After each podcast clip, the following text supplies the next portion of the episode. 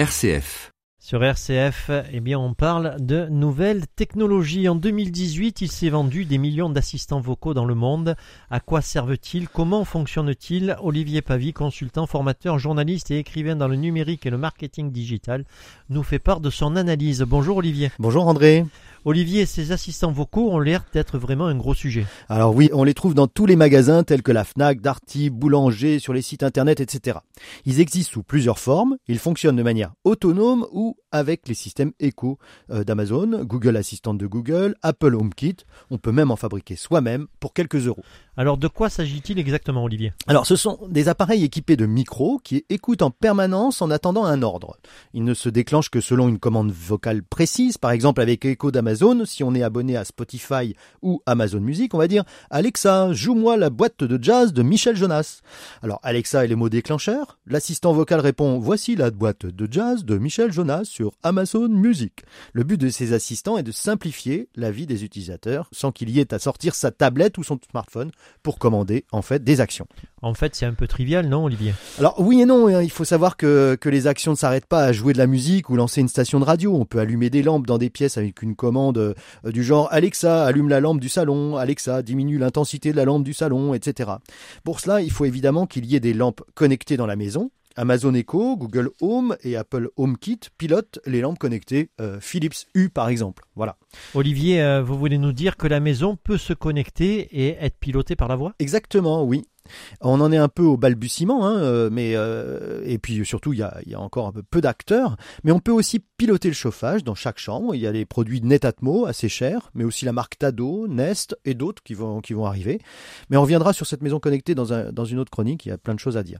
Si je reviens sur le rôle des assistants vocaux et leurs fonctions, il y en a plein qui peuvent être utilisés au quotidien.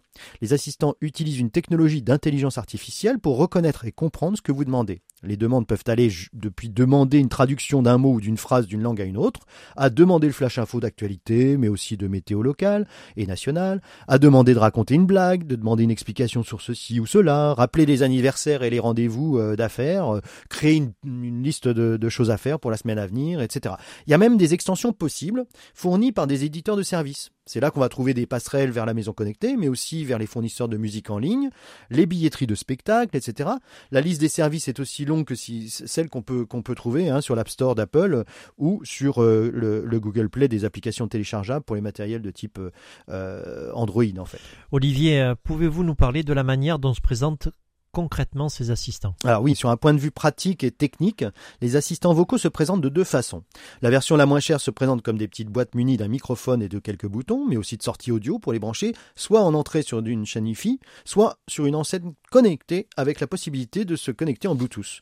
La seconde manière dont cela se présente, c'est aussi sous la forme d'enceinte connectée qui intègre cette fois l'assistant vocal. C'est le cas de certains produits chez Google, Apple et Amazon. Alors, il y a aussi des assistants vocaux qu'on peut s'amuser à créer soi-même à partir de petites cartes électroniques et de programmation. Le magazine programmé que l'on trouve en kiosque dans son numéro 227 de mars 2019 titre sur les assistants vocaux, la manière de les faire soi-même et de les programmer. Olivier, auriez-vous un conseil à nous donner plus spécifiquement? Alors, si on est fan de technologie, on trouve des assistants chez Amazon à partir d'une trentaine d'euros. C'est amusant, simple à mettre en œuvre. Bon, avec les propositions d'abonnement gratuit, par exemple, pour 15 jours à un service en ligne du genre Amazon Premium Music, il faut juste s'assurer que l'on ne vous abonne pas malgré vous. Hein. Si vous dites pas oui quand on vous pose la question, ils le font pas. Bon, il vaut mieux jeter un œil sur son compte, c'est pas forcément inutile. Alors, astuce intéressante aussi, euh, un, un assistant vocal simple, sans enceinte, peut servir à transformer la chaîne IFI en enceinte connectée Bluetooth. Un grand merci Olivier pour toutes ces précisions. Je rappelle qu'on peut approfondir le sujet sur votre site internet www.valorconseil-paca.com. Merci Olivier, puis à la semaine prochaine pour une autre chronique. Merci André, à la semaine prochaine.